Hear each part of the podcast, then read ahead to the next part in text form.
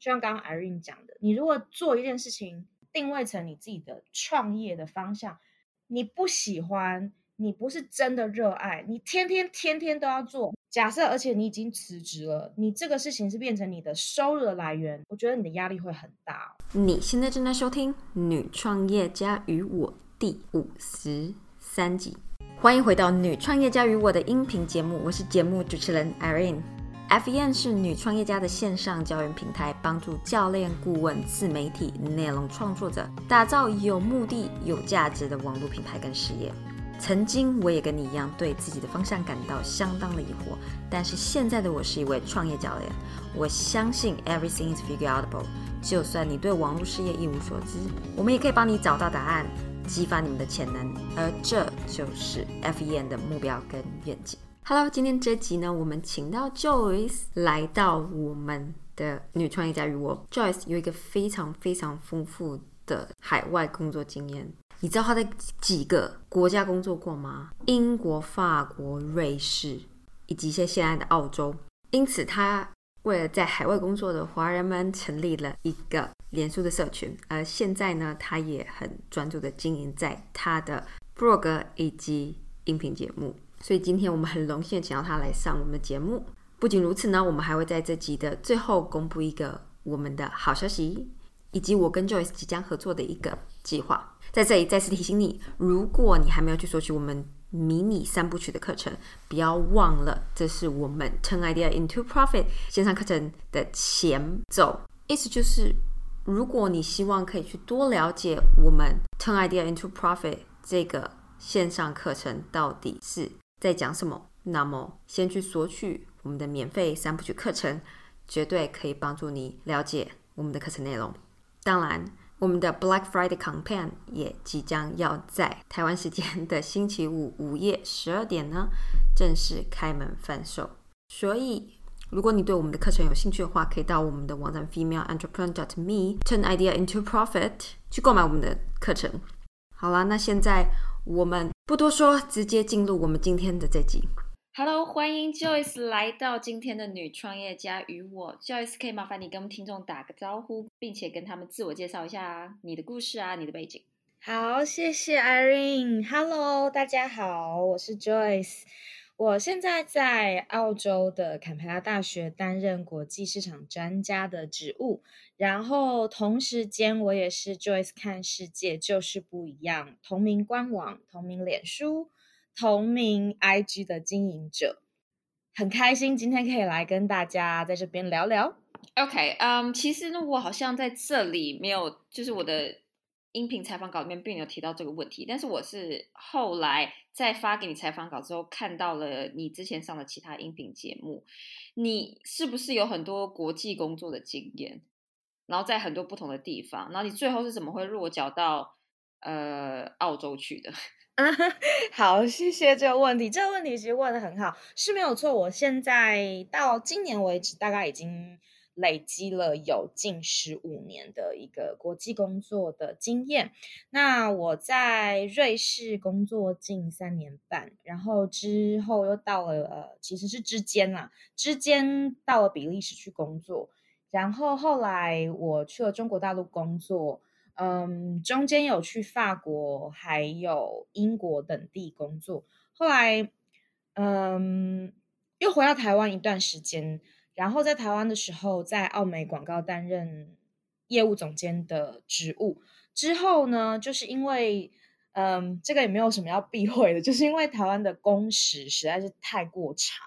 所以当时就在想说，有没有什么其他的发展的可能性。那正好有个契机产生，后来我就决定从台湾又远渡重洋到了澳洲，那也就是我现在的落脚的地方。那所以你现在到澳洲多久了？然后你觉得这是你真的最喜欢的国家吗？或是你最喜欢住的地方？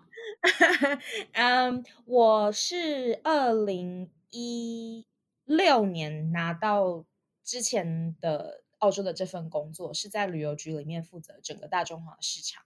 可是我真正来到，就是人真的来到澳洲生活跟居住，是从二零一七年开始。所以其实我到澳洲的时间并不是很长，大概就是三四年的时间这样子。那我拿到那份工作之后，我首先是以远距的方式，我当时人在台湾，后来在马来西亚一段时间帮这个旅游局工作，然后因为这个。过程是因为当时他们在办理我的签证，工作签证，所以在办理工作签证之前，我就是类似像是被 hire 成为一个 consultant，就是一个顾问的角色，在海外帮他们远距工作，直到我的工作签证被呃就是完全批准都 OK 之后，我就拿了工作签证就来到澳洲。那来到澳洲的时间是二零一七年的时候，我其实。在来到澳洲之前，我并没有计划或者是设想要来澳洲生活，所以呢，这也算是一个比较新的尝试。那我来到澳洲之后，我还蛮喜欢这边的生活方式，因为我觉得这边的自然环境，呃，尤其是我在的地方，当时是昆士兰州。那昆士兰州素有“阳光之州”之称，所以它的降雨量非常的少，阳光非常充足，然后它的海岸线很长，所以。嗯，很多很多水上活动，而且澳洲人本身很多都非常喜欢户外运动，所以我来到之后，我觉得可能因为我当时所在的产业又是旅游行业，那在旅游局工作的情况下，有遇到非常多非常有意思的工作方式跟职业，然后我们也需要去跟很多的媒体进行合作，跟航空公司进行合作，做很多不同。很有趣的企划案。那在这样整体的过程当中，我是很 enjoy 我的生活，也很 enjoy 我的工作。所以说，在澳洲来说，我觉得生活方式是我还蛮喜欢的。但是，是不是最喜欢的？我觉得这个还有待考证。好吧，那你有没有之前去过哪一个国家，是让你真的觉得很舍不得、不想走的？嗯，在很多年前，我曾经旅行去到荷兰，然后在阿姆斯特丹蛮久的一段时间。然后那个城市是我非常非常喜欢的。然后我曾经有一度是想要去申请那边的硕士念书啊，但是后来当然因为我在瑞士的工作机会，我就没有达成这个梦想。但是我在那边旅行的时候，我真的很喜欢阿姆斯特丹。我觉得它是一个创新跟传统还有历史相结合的一个城市。就例如说，阿姆斯特丹，它很多的建筑，它可能是中世纪的建筑。你在外观来看，它就是非常的古朴。可是你一进到它的里面，它就非常非常的现代化。但它把外面就是整个历史的建筑保持的非常非常完好。那也不只是说只是建筑方面，我觉得阿姆斯特丹就是一个非常开放、非常。就是它的包容性很强很强的一个城市，所以我在那个，而且我觉得它是一个很新颖，就是很多的创新科技跟创新产业，而且当时现在应该还是一样，就是当时我在那边的时候，他非常非常鼓励年轻人创业，那我也很喜欢那种氛围，就是这种气氛 atmosphere 非常的让人觉得很欣欣向荣的感觉，所以我非常的喜欢阿姆斯特丹，只是因为因缘际会跟工作的机会，我没有办法在那边。长期的留下来，所以那 Who knows? Maybe in the future。现在聊一下，就你，我觉得蛮有趣的一件事情，就是你为什么会开始你的部落格？其实我开始部落格原因非常的简单，就是我当时开始在澳洲的北昆士兰旅游局工作的时候，我发现我的工作内容非常的特殊，而且工作的合作的伙伴非常的多元。然后最近几年，所谓的最近几年，可能是五年甚至是十年啦。我的意思就是说，嗯，很很多这种风气，就是你会看到很多的书籍，或是有一些有名的人，他就是去一段人生很特殊的旅程，然后他把他生活当中所有的事情都放下，包括他的工作，包括他常规轨道的所有的事情都放下，然后就去一场不计后果的旅行。然后呢，很多人就是因此而获得了对人生、对工作、对生活各方面不同的看法。然后他们也觉得这段旅程是非常非常重要的。那在去这段旅程之前，他们有很多的疑虑，或者是说不确定。可是去做了以后，他们都觉得非常的值得。那这样子的模式就被很多的媒体会去报道，或者是说书籍也会去出版。例如说什么，就是有点类似，就是说人生就这么一次，你现在不做这件事情，你会后悔。类似这样子的基调。我虽然不是说不同意，我觉得有时候你有一场说走就走的旅行，对于你整体的各个方面吧，包括你自己的整个的步调，或者是说你的一个人生的一种热情啊、激励、灵感等等，我觉得眼界都是一个非常好的一个 kick start 的一个方式。可是我当时因为在旅游局工作，我就在想说，那我们如果要很潇洒的有一场说走就走的旅行，我们是不是就一定要完完全全的放弃我们的工作，放弃我们原有的生活？然后，因为我当时在旅游局里面工作，所以我就发现，我第一我很喜欢我的工作，我非常的 enjoy。第二，我的工作内容可以 allow 我，就是让我，或是说，甚至是极大化的鼓励我去做很多很多的旅行。所以等于说，这两个事情在我当时的状况下是没有冲突的，所以我就很希望可以把这样子的工作跟生活方式分享给到更多的读者，所以我当时就就决定创立了脸书专业跟部落格，这就是当时的契机。不过我觉得蛮有趣的是，你其实已经在海外工作这么久了，然后你是到很蛮后来才想到要去开始练。书粉丝团跟还有部落格，你再再早一点的时候没有想过这件事情吗？其实有，但是我觉得我自己本身在开部落格方面，或是说讲大一点的方向，就是整体经营社群媒体，就是用 online 或者是 digital 的方式来跟更多的人分享。其实我一直是属于跌跌撞撞摸索的状态，在。二零一七年以前，我尝试过很多不同的方式，例如说很久很久很久之前，无名小站还存在的时候，我也尝试，我也尝试使用过无名小站来分享自己的点滴。那，但是我也，我只能说，这就是说做社群媒体或者是说 online digital 的方式，对我本身来讲，它是一个很漫长的摸索的过程，而且在这个过程当中，我一直是跌跌撞撞，然后。一直没有找到合适的平台、合适的方式跟合适的节奏感，是到最近我才慢慢把这些东西找到。你你可以说我是学习这方面是比较慢的。嗯，我我我能够理解你讲的，因为我我最一开始也只有成很多年前是只有成立呃粉丝页，然后后来就没有什么在认真经营，然后。演算法又开始改变嘛，然后你也很难再有自然数据地，所以嗯，对。但我后来回头想想，不是那时候不愿意认真经营，而是那时候没有一个很明确的方向。我理解你的意思，我觉得我不仅是没有明确的方向，而是我当时对于，例如说，好，我们就讲到无名小站，就是它是一个免费的部落格的方式嘛，它是一个这样的平台。我光是比如说选那个。部落格的版型，我就可以选个三四个月还没有定下来，然后好不容易选到一个，我可能写个几篇文章以后，我又觉得嗯，这个这个视觉上看起来不 OK，我又要再换，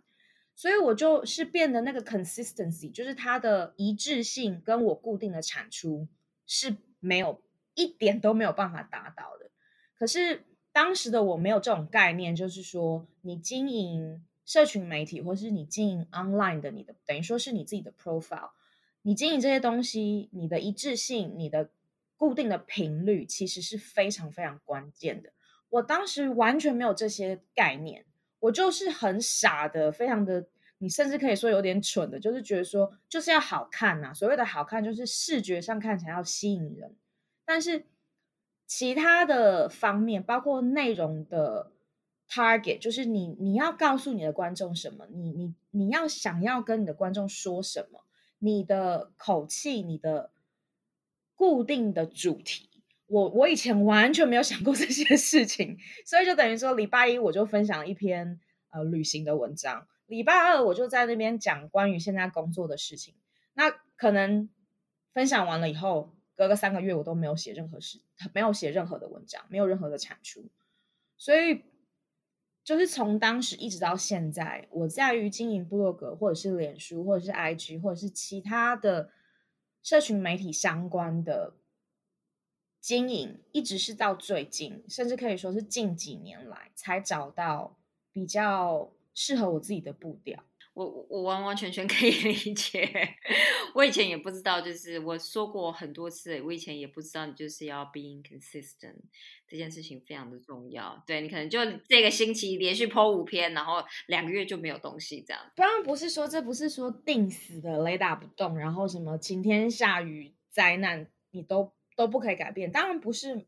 这么的严重，而是就是说你是需要有个大概性的频率。可是之前我是完全对这个事情我是没有任何概念的，然后对于什么 target group 啊，你的 tone and voice 啊，你就是等于说像是建立一个品牌一样去建立你自己的东西，我以前是没有这个概念的，就是我对他的想法就是非常的单纯，而且非常的不着边际，应该可以这么讲。那我记得我们之前呢在聊的时候，你跟我说过你很爱分析数据，然后我觉得我们一定要问一些跟数据相关的问题。你有没有觉得 在网络行销里面、社会行销里面，哪些指标是一定要被追踪跟分析的？比如说啊，很多因为听众很多都是做内容相关，部落格或者是嗯自媒体、个人品牌，那你觉得有没有哪些指标是一定要被追踪跟分析的？对，关注的，嗯，首先呢，其实我的算是就是我的学习的背景，就是我之前是念教育，然后后来我转专业变成是念法律，然后后来我是念嗯工商管理，可是其实我一直对于数字方面，其实我不是一个非常敏感的人。那所谓的说我很喜欢分析数据，是因为我觉得这是这个时代现在，尤其是你要做行销。不可避免的一个趋势，大数据，大数据，其实我们每一个人都在大数据的掌控当中，请大家自己看一下你的手机。所以说，就是这个，就是你现在如果要做 marketing，你要做 social media，你要经营你自己的社群，你一定要了解你的社群。所以在了解社群的过程当中，你不可能说，比如说，OK，我们有几万个粉丝，嗯，你不可能有这个时间，也不可能有这样的机会去跟这几万个人。面对面坐下来好好的聊一聊，这是不太可能达成的。所以你要更了解他们，就必须要经过数据分析来更了解这些跟你互动的粉丝的面貌是怎么样的。他们大概是喜欢什么，不喜欢什么，他们想要知道的东西是什么，他们想要被帮助的内容是什么。所以，因为这样子的一个状况，所以我觉得分析数据是重要的。那。我自己本身在这方面也是近几年来在工作的过程当中，一直不断的去学习如何去利用不同的工具来进行数据分析。那刚刚 Irene 问的这个问题，我觉得问的很好。我觉得其实有两个指标是我比较比呃比较建议大家去关注的，一个是你的 engagement，也就是你的互动率。有的人他的粉丝的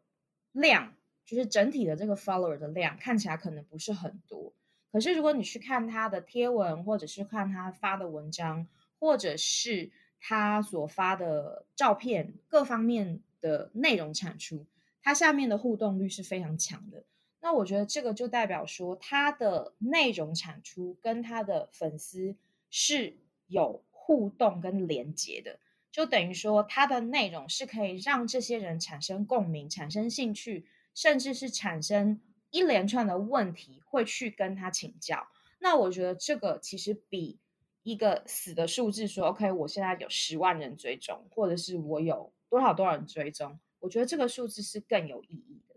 那另外一个呢，我是觉得是你的 email list，就是你的电子信箱的这个 这个数据，其实非常的重要。那这我也是最近才发现的。所谓的最近，就是可能近一年来我才发现，因为有很多人觉得说，email 就是你在工作上面你才会去使用的。你平常你做社群媒体的经营，或者是说你做 online 的 digital 的东西，跟 email 这个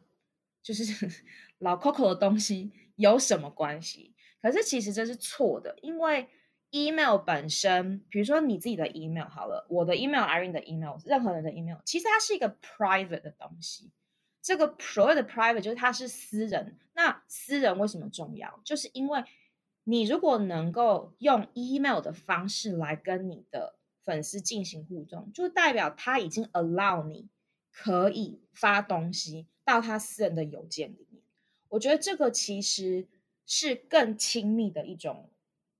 我不说亲密关系有点太过了，就是说这是更亲密的一种 engagement，就是更亲密的一种互动。那也代表说他对你是有一定的兴趣、一定的信任，他才会愿意把他的 email 给你。而且你的 email list 的话，你是可以用你不自己不同的方式，你的内容、你的口吻、你所有的。可长可短嘛，你你如果说做个社群媒体的 po 文，你不可能写个两三千字，或者是说放很多很多东东西进去，因为这个是不科学的。因为你这样子的话，人家会觉得很倦怠，看了就不看两行字就不想看了。可是如果你是 email 的方式的话，你完全可以经过你对你粉丝的了解，跟你自己对内容的掌控，而去设计你的 email。所以我觉得，如果对我来看的话，我会看这两个指标是我觉得重要。没错，我觉得。就我觉得对啊，这两个名，嗯，就是这两个数字很重要。然后，嗯，如果还没有就是开始就是累积电子信名单的，就是麻烦大家赶快开始累积吧。对啊，而且其实这个过程是蛮有意思的。然后有的时候你的呃追随追踪者或是你的粉丝会用邮件的方式跟你联络，然后有时候他们会，我就接到很多类似的邮件，他问的问题非常非常的细，然后他也非常希望你可以。协助他某些内容，像因为我的内容很多都是关于职场、国际工作等等，所以就很多关于这方面的，我也觉得我在跟他们的互动当中，然后给他们我的建议，然后他们可能就因为我的建议，然后他们解决了一些事情，然后他们在跟我讲说：“哎，谢谢我的时候，我觉得这个过程其实真的非常的棒，你会觉得那个获得是非常让人满足的。”那我除了上次在跟你聊到就是你喜欢分析数据这件事情以外呢，我们也同时聊到你怎么经营部落格啊，然后你还有就是呃社团啊，同时呢还有正职的工作哦，然后还有音频哦，所以我就在想，你是不是要来？跟大家分享你是怎么去分配时间做这些事情的？时间管理达人是吗？我觉得其实啊，与其说时间管理，我觉得很多时候是 priority management 啦。对啊，然后还有就是你的那个 system m y like 你的 workflow 那这样子。然后，所以我觉得，嗯，跟大家分享一下你的方式吧。好啊，嗯，其实呢，我真的不是一个时间管理达人。其实我在家里呢，我非常 喜欢耍废，就是什么事情都不做，或是拖到最后一刻，然后划手机，然后放空，就是做一些很很放松的事情。我也常常会在很密集的工作之后，会给自己放，比如说三个星期到四个星期的假。嗯，有在 follow 我的人可能知道，我最近这几周的发文频率，还有很多的更新，都是属于很慢，甚至是。停下来的情况，就是因为这个这几周就是我的一个舒缓 的时间。那再回到说怎么去分配这样子的时间，呃，同时经营部落格、音频、社团，还有我自己的正职工作。首先，我先说正职工作吧，因为我现在是担任国际市场专家的职务，然后是在澳洲的首都坎培拉大学。我非常喜欢这份工作，因为这份工作非常的有意思，而且。我能够接触的合作伙伴，然后我的工作的内容非常的多元，也可以让我之前学到的很多的东西，尤其是在经营行销案、策划案方面，可以很大的发挥出来。最近也很开心，就是我们知道我们去年二零一九年年底的做的一个行销案得了一个全澳洲的大奖，所以就是对于我来讲，正职工作它并不是一件哦很累很烦。让我觉得很倦怠，嗯哼，急不可耐的想把它解脱的一个魔咒，不是这样子的。我非常的热爱我的政治工作，另外，因为因为喜欢这份工作，所以我觉得在这份工作当中，我也有很多的不同的学习的机会，然后我也很愿意去学习。那因为我们现在做的就是国际市场的行销，所以跟刚刚的问题其实很像，我们也要看很多不同的数据。那我们会跟我们的数据分析的同事，专门是做数据分析的同事一起做很多的合作，所以在这种过程当中。我也可以学到很多本来我是没有机会接触的东西。那同时间，因为我自己本身的经历，然后在这么多的国家有不同的国际工作经验，我就希希望可以持续性的透过不同的平台、不同的方式去跟更多的人分享。那就包括我自己的官网，是所谓的布洛格。然后还有音频节目，是最近从今年的六月开始的新的尝试，还有我的脸书跟 IG。那其实我觉得做这些多种类的多样貌的平台，听起来好像很多。其实我觉得刚刚 Irene 讲的一点就非常的关键，其实就是 prioritizing。你一定要找到你自己的主战场，然后你有你的次战场，还有就是你。可有可无，或者是说，如果真的很忙，是可以放弃的。所以你一定要知道你自己的主战场是什么，你要知道你最集中你的 follower、你的粉丝是使用哪一个平台。那我觉得这个是就跟我刚刚讲的是一样，其实它是一个摸索的过程，你不可能一夕之间就知道，因为你的粉丝的累积，它也不是一夕之间的事情。即便你做了一个很棒的内容，你一夕爆红。可是你要怎么去 maintain 去维持你粉丝跟你的互动，这个跟建立他们对你的信任，这个都不是一夕之间可以达成的。所以我觉得平台的选择跟去分配这个时间，它也是一个摸索的过程。那对我来讲，我的社群媒体最主要的是脸书。那很多人会说啊，脸书已经很老啦，都是老人在用的啊。可是其实你看它的数据分析的话，它还是占有率非常的大，而且。它在上面有很多资讯的功能。那对我来讲，因为我很多的粉丝都在上面，然后他们也会在上面跟我互动，所以我的主战场还是在脸书。那 IG 虽然在年轻的族群越来越红，越来越红，嗯，大家别忘了，IG 现在是已经被脸书收购，所以他们这两个平台是很多的互通性的。所以对我来讲，我是以经营脸书为主。然后经过脸书的内容去辐射到 IG，我是这样子的一种方式，所以对我来说，这方面就是可我可以 handle 的还蛮顺畅的。我可能每个礼拜对于这个方面，我可能就只需要花两到三小时的时间把这个内容做出来。那我现在是花很多的精力跟更多的一些时间去维护跟建设，还有经营我的官网，也就是我自己的部落格，因为。其实我这个真的很想跟大家讲，就是你去用免费的平台，例如所谓的免费，就像是脸书、IG 这种平台。其实你有没有想过，它不是免费的？你是跟他，他他免费的真的最贵。所谓的说免费，免费的最贵。这些所有的平台，它一直不断的在收集你的资讯，它在收集你所有的内容。这个除这个这个除外。还有就是说，他其实对你的内容跟你的平台有很大的掌控力。我不知道艾润有没有遇过，就是你的脸书被停权啊，或者是莫名其妙出过什么问题啊的的状况。我自己本身是在大概六七个月前有出过类似的状况，是很小的问题。可是呢，我跟脸书的就是来来回回发 email，嗯，因为现在他们已经没有就是。这种人工的服务嘛，都是发 email。嗯，很久以前是有人工服务的哦，大家可能不知道。嗯，现在是完全没有人工服务的，所以现在就是说你一定公司有点大，所以啊，对，没有以前真的差很多。我记得大概就是在二零一七年以前，你如果有什么问题的话，我记得那时候我也是脸书不知道出了什么问题，一个 function 一个功能上面问题，我就写了一个，嗯，我就我就写了一个，就是。类似像是提交了一个 complaint 这样子，结果真的有人给我打电话，是从新加坡的脸书的办公室打过来的。对我也很 shock，我非常非常压抑，说我天哪，脸书竟然是有真的是人工服务哦，是有人真实的人在跟你讲话的哦，不是机器。可是最近以来是完全都没有。所以最近我碰到的问题就是，我跟这个脸书是也是一个小的问题，是一个 function 上面的问题，但是我跟他来来回回 email 可能已经超过了三十几封，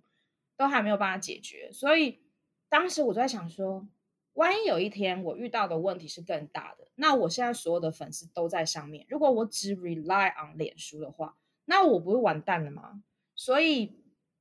我也很建议大家，如果你是想要长期经营自己的社群，跟长期经营自己的内容，甚至是你建立自己的个人品牌，你一定要有一个平台是你可以完全百分之百掌控。所以我觉得这就是为什么光自己的官网、自己的部落格，其实它很重要。即便你会觉得说，哎，它的触及率、它的声量、它的呃点击率都没有其他的平台高，可是你要想哦，这是你的 baby，你是百分之百可以，你要它长这样就长这样，你要它今天怎么样就怎么样，你要 expand 它的那个呃，就是你的内存什么的，你都可以做到。没错。所以，可是如果你想要这么做，在其他的别人的平台，所谓的免费的平台。你是没有办法打，真的就是不要帮别人打仗，就是这样。你可以利用他们资源，然后拿来用在你自己的的的战场上面，就是这样。我我觉得不是说他们是不好的平台，他们的确是有。当嗯，你看像呃 YouTube 也好，当然是非常棒的平台啊。你可以在这样子的平台去展现你的内容，给到全世界全世界甚至亿万的观众。可是。Again，它是别人家的平台，所以你是没有办法有百分之百掌控的。所以讲到刚刚的时间分配，我现在更多的会把时间去分配到我自己的网站上面，因为我相信 long run 就是长远来讲，它是我最能够掌控的一个平台。这样没错，对。所以你都已经自己讲出来，我都不需要再接下去问了。那真真的是太太好了。那就代表说，我们都是有共鸣，而且是有血泪教训才会这么说。没 错。OK，但这个我们等一下下面还可以再提一下。我们有一个消息可以宣布一下，这样。那呃，好呀。嗯，你说过你目前经营啊，你的部落格啊，因为你刚刚就提到你现在花很多时间经营的网站，你的部落格，然后你提到你目前的一些数据，嗯，然后我觉得非常的厉害。那我想说呢，你有没有什么可以？呃，提供给想要用部落格来创业的人，因为我相信你应该是先开始有你的音频，应该是最最近的东西吧？嗯，最近从六月开始是一个新的尝试，因为其实首先我是一个我是一个非常外向的，我也非常喜欢讲话，然后其实我讲的东西有时候比写的还要顺，就是我也不知道为什么，就是我讲我就可以啦就讲出来了，可是写的话就是还需要一个转换嘛。所以后来我就觉得说，哎，其实音频是一个不错的尝试。那我今年六月份就开始了我的音频节目。OK，所以呃，代表你的部落格比较呃时间比较长。那你是差不多时间，我的部落格跟音频是差不多时间。嗯，其实也是很新的。嗯，你有没有什么可以提供的建议给想要利用？布洛格或者是音频来开始自己的呃品牌啊，或者是开始自己的呃网络事业。嗯，首先我觉得你一定要找到你的 specialty，就是你的。我常常讲说，你要找到你的不一样，就是你要找到你从你自己的生活背景也好，你的教育的背景也好，或是你的工作也好，你总会有一个特点是别人没有的。而且这个特点，或者是说，这它可能不一定是个特点，它可能是一个你爱做的事情。你是几讲的比较肉麻一点，就是说，你即便没有拿钱，你做这件事情你也不会厌倦。所以你一定要找到这个这一件事情，那你去分享这个事情的内容的时候，你会孜孜不倦。意思就是说，你会非常的热情，你会非常的。有动力，而且你会很勇敢，你无所畏惧的，你会一直持续的做下去。我觉得这个是想要经营个人品牌，想要经营自己的部落格、自己的网站，想要经由这样的方式去赚钱的重中之重。因为如果你一直去想盈利模式，你一直去想我要如何赚到钱，其实有时候是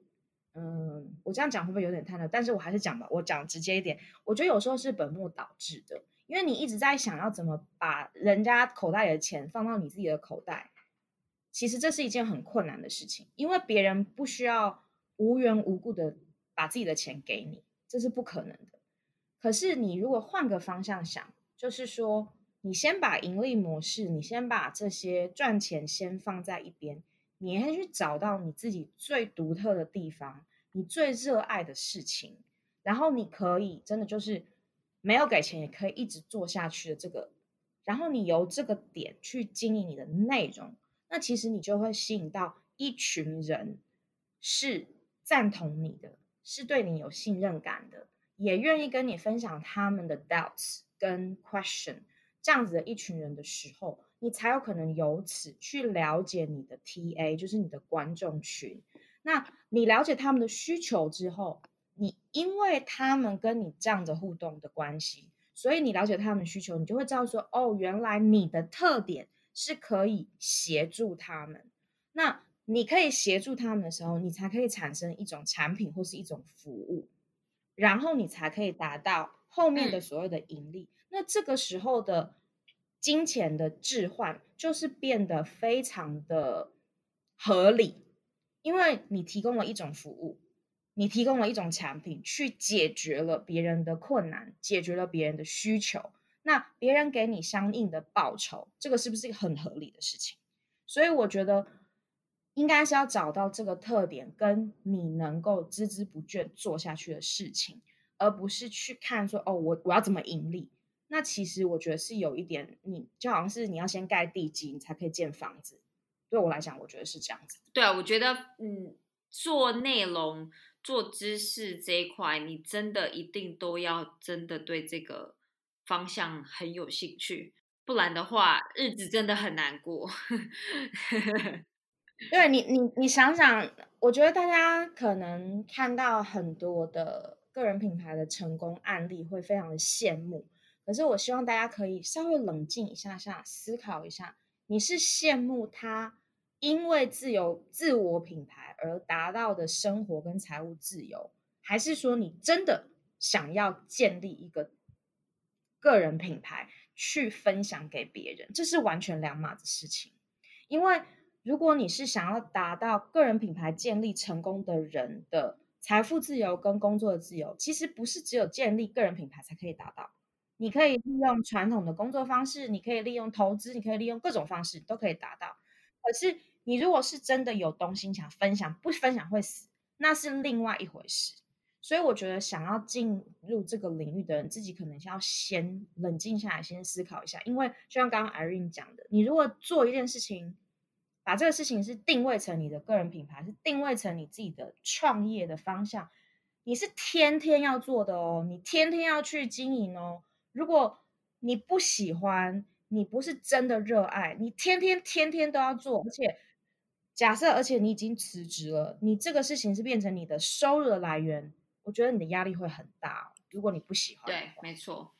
然后呃，其实我觉得还有，我觉得第一个很有兴趣，然后可以就算在没有赚钱的状况下，你还是可以一直做下去，这是第一点。然后我觉得第二点是找到你想要帮助的人，就是 Who do you want to serve？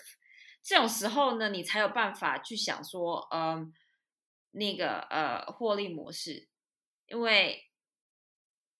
我觉得，当然，我要说，其实网络创业你要赚钱的方式有很多种，但是我觉得，如果是要做内容跟知识的话，我觉得这两个是最贴折。没错，因为像阿人讲没错，你其实最讲最简单的，你去一那种类似像是 OK，你从阿里巴巴你去 B to B 的方式，你去批很便宜很便宜的货，然后你再把它放到 Spotify 上面，你一下子你把那个定位是。供国外的市场，然后你把那个钱的定价变成十倍以上，你其实赚钱很快啊，你不用去做内容啊。这这种方式其实很多人在做，所以其实 online 创业有它的种类有非常多，你不需要是从，你不需要是一定百分之百要从个人品牌开始做，所以我觉得很多事情是先后次序跟它的。因果，我觉得我们要去想一想。然后你也要了解你自己的个性，了解你自己的不一样，你才可以知道说哪一种方式是适合你的。因为有些人他就是创造力很强，他可以去创造一个自己的品牌，他的执行力也很强，他可以去把这些东西推出来。可是有些人他就是，哎，他数字逻辑很强，可是他的 organization 可能组织能力没有那么好，那他就是干脆就别人已经做好的一套可以使用的，他去做就可以了。所以。我觉得没有一定的模式，而是说也要找到适合你自己的。我们有一件事情可以稍微分享一下，就是呢，大家可能听到一路听到这里就想说，我们可能两个一直不停的在赞同对方，好像就这个音频的重点就是互相的认同对方，但实际上只是因为我觉得我们真的对网络呃内容这一块呢有一样的呃想法，嗯，那所以呢，我们呢也会做我们的。呃，联盟行销的合作，那呃，因为大家知道我可能最近有推出我们 Turn Idea into Profit 的网络课程，那嗯，我邀请 Joyce 来成为我们的联盟啊行销之一，然后让我们可以去做一个合作。那嗯，我想要在这边也跟大家讨论一下，也是跟 Joyce 一起跟大家分享说。到底要怎么去找适合的联盟行销伙伴？因为我知道很多人做网络创业都想要用联盟行销来赚所谓的被动收入。虽然说我老实说，做联盟行销真的不是完全的被动收入，但是它的主动性还蛮强的。在你开始对，在你开始赚被动收入之前，你要先去找到合适的伙伴来做这件事情吧。所以啊，你觉得要怎么去找到？合适的联盟行销的伙伴来一起推广。呃，首先想跟大家分享的是，这是我人生当中第一次做联盟行销，所以呢，对我来讲也是非常的特别。应该说，我在工作，就是我自己本身的工作方面，我们有类似联盟行销的方式去进行不同推广策划案的推动。但是我自己本身的话，我是第一次尝试，所以这次跟 Irene 一起呢，我非常的开心。那刚刚 Irene 问说要怎么去找合作方，那找到最适合的合作方，我觉得首先是可能你在合作方彼此之间在经营社群媒体跟经营自我品牌方面，可能你的 journey 就是你的这个旅程是有很多的地方是有共鸣性的。我觉得其实这个还蛮重要，因为等于说你你很能够去了解对方为什么会做今天这些事情，然后你也可以了解到对方过去可能遇到了一些困难，所以我觉得这个 journey 的共鸣性是是一个很重要的。第二点就是你们对于个人品牌创业，然后税后收入、被动收入。的观点，还有你们对于这方面的认同度，我觉得是非常重要的。然后另外一点就是你在于内容的契合度，因为像我觉得，嗯，彼此之间的内容的产出一定不能说完全百分之百吻合，这是不太可能的嘛，因为每个人都是不同的个体，所以不太可能。但是你们的内容一定要有 overlap，就是它一定会有重叠的部分。我觉得有重叠的部分，就会让你们的合作更加的。稳固更加的顺畅，没错，嗯，所以我觉得，呃，当我在我的，其实我在联盟行销，我并没有去，呃，先去外面找人，而是从我的电子信名单里面有合适的人开始问，因为我觉得，嗯，我觉得去火。回馈给你的那个名单里面的人，都是我第一个会想要做的事情。如果说我要请人或什么之类的，也都是我第一个，我第一个会去问的，也都是我电子信名单里面的人，因为他们一定是有看过你的内容，所以他们是第一批最合适的人。嗯，对。那嗯，然后我就跟 Joyce 聊了，那我就觉得呃，我们应该可以有一个非常合愉快的合作，因为嗯，他还蛮多在网络事业经营的想法，跟我都非常的接近，这样子。对，那所以，嗯嗯嗯，嗯，我觉得就这次非常就是幸运能够有 Joyce 来跟我们一起合作，那也非常的高兴他今天来上我们的音频节目。那我们节目要进到最后的部分了，然后也就是我个人最喜欢的问题，叫做我的反客为主。嗯哼，所以你有什么问题想要反问我吗？嗯哼。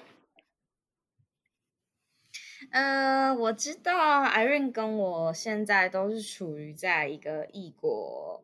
婚姻、异国恋情当中。呃，我就想说，因为刚刚我们聊的都很 serious，都是关于你的工作、创业等等，呃，还有不同的经营的模式。现在我就想要聊一点轻松的。嗯，你在跟你的另外一半相处的过程当中，有没有什么有趣的好玩的，或者是说？不一样的一些事情可以跟我们分享。我们刚刚在嗯开始录制之前呢，我提到一个我觉得还蛮有趣好玩的，可以跟大家分享。然后我又忽然又想到一个，嗯哼，这样。那第一个先说的好，就是我觉得大家知道在嗯东方文化吃你吃吃东西，所谓吃饭的时候，你的。头不能就是靠在碗前面吃或盘子前面吃，你一定是要拿起来，要靠近你的嘴巴，这样子，这样才优雅才好看。然后，尤其是如果是比如说在日本的话，你如果要喝拉面、吃拉面、喝拉面，都要会发出声音。然后发出声音也是一件蛮正常的事情，当然基本上不会有人就是就是狂。电你，因为你就 发出了声音，这样在在在呃东方文化，但是大家知道，就在西方文化，其实呢，他们真的非常无敌霹雳在乎，嗯，吃饭发出声音，以及喝汤发出声音，以及啊，你把的碗整个拿起来吃这件事情，然后这件事情真的是我觉得。我我会在这里跟大家分享原因，是因为 我真的问过我身边很多，因为我真的自己大受这件事情困扰。嗯嗯，因为你已经吃东西就这样习惯，你要忽然就是要人家要你改。那我其实之前就是单身的时候，谁管啊？对吧？那后来在 没错，relationship 你就每天要一起吃饭啊，因为住在一起嘛，你每天一起吃饭啊，然后。就是对方就真的是会觉得非常的受不了，嗯，然后虽然说他们大概也知道，因为现在的那个，嗯，资讯比较发达嘛，所以他们其实也知道，就是亚洲在这边的事情非常不一样，但他们就从小被教育说这样很不 OK，所以他们就真的很就真的是很在乎很在乎这件事情，而且呢，不是只有现在男友，以前前男友也有讲过这件事情，不会真的分手，但就真的是就是要爆炸了，对，呃，可能他们反应真的是有点大，不过就是。我觉得其实可能跟例如像我们，像我们比如说从外面回家，我们会把鞋子脱掉，然后换家里的衣服，对不对？可是有很多的西方文化人，他是进家门他不会脱鞋、换鞋子，嗯，他不会脱鞋，甚至把鞋子穿到床上。我们一样是很受不了、很抓狂。所以其实我觉得就是真的就是不一样。我觉得你也不能说呃对或错。然后或者是说谁要去改或者怎么样的，而是说你们真的就是要互相去沟通跟妥协吧？我觉得应该是这样子。对了，我觉得最后你就是价大家尽量就是尽量就是达到中间点。然后我的话，我就是尽量收敛一点啦，但是我还是继续要把我的碗跟盘子拿起来吃吃。然后呃，而且我跟你说，不是只有我，就是我的连女生朋友很多异国。不同都会有都会有都会有这个困扰，对。然后这点是我觉得还蛮好笑，可以跟大家分享一下。然后再还蛮有趣的，不能说有趣。我之前就是前阵子都会跟我的朋友讨论到，然后也跟那个 Anne 讨论过到这件事情，就是女力新生的那个 Anne，嗯嗯嗯嗯，因为她最近前阵子被求婚嘛，对。然后呃，是是，就是结婚这件事情。在欧洲，我不能说在欧洲的每一个国家都是要看是欧，因为欧洲有非常非常多不同的国家，有些是以基督为主，有些是以呃天主教为主，所以不太一样。然后呃，从北欧非常的进步，然后南欧就比较保守，所以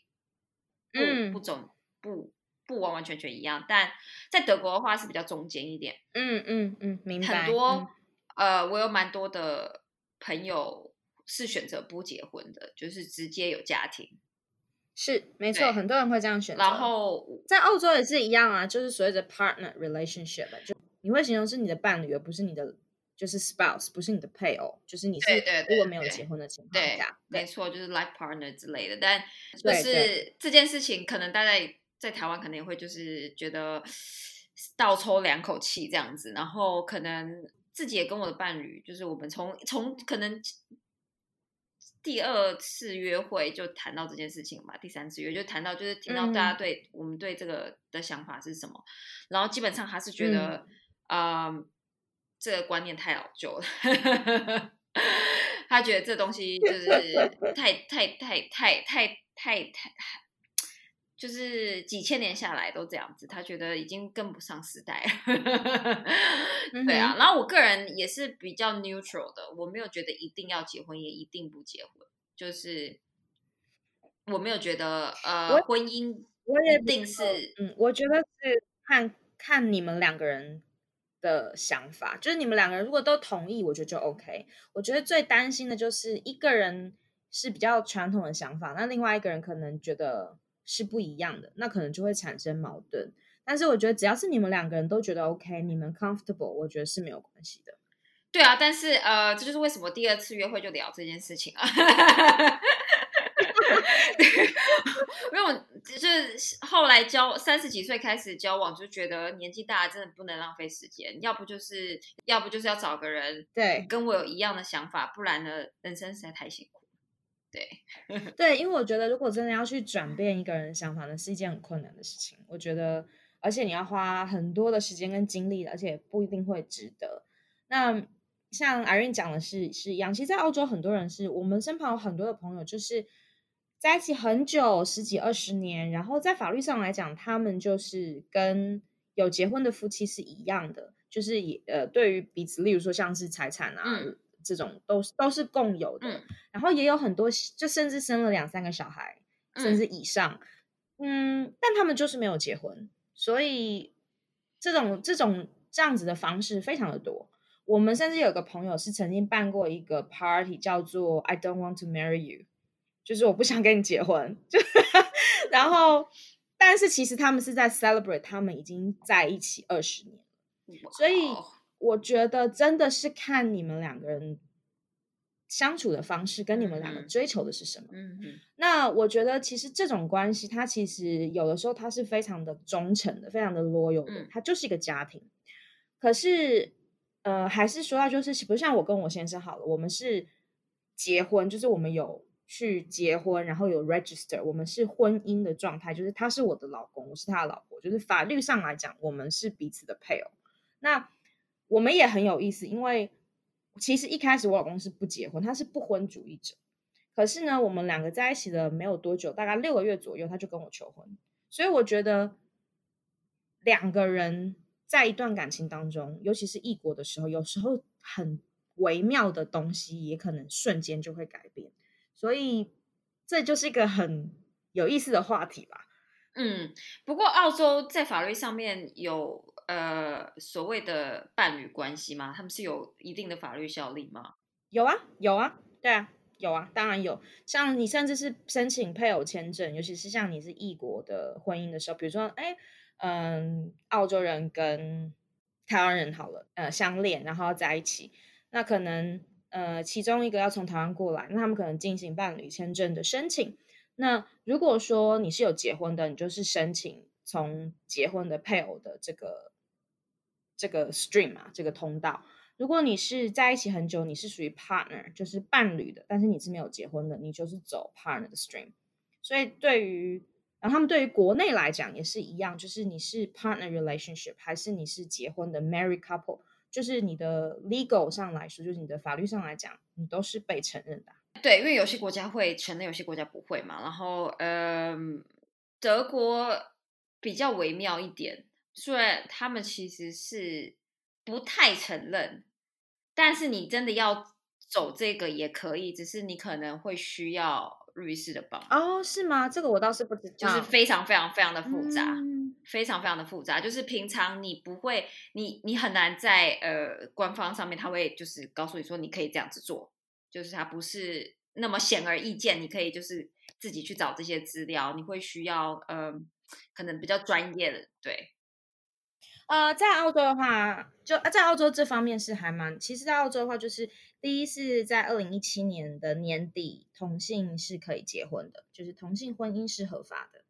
那也是最近几年才才通过的事情。那嗯，伴侣就是 life partner 伴侣的方式，或者是以传统就是我们结婚，这些都是在澳洲法律上全部都是成立。OK。好，我我被我蛮还蛮意外的我觉得我本来听说澳洲还蛮保守的，就我澳洲朋友跟我说，他们觉得澳洲蛮保守的。嗯，他们应该没有讲错。其实澳洲在很多方面的想法可能没有相对于欧洲，甚至就是像你讲中欧跟北欧的国家，可能没有他们那么 progressive。可是，在我们聊的这块，它的选择性还是好。那么大家要怎么在网络上找到你呢，Joyce？哦，非常的简单，你在 Google 上面直接打 Joyce 看世界就是不一样，就会跳出很多我的官网，或是我的脸书，或是我的 IG。那么今天非常谢谢 Joyce 来到女创业家与我们跟我们分享这么多这么有料的内容。那呃，我们现在是时候要跟听众说再见啦。那好，谢谢大家，谢谢 Irene，谢谢 Joyce，拜拜。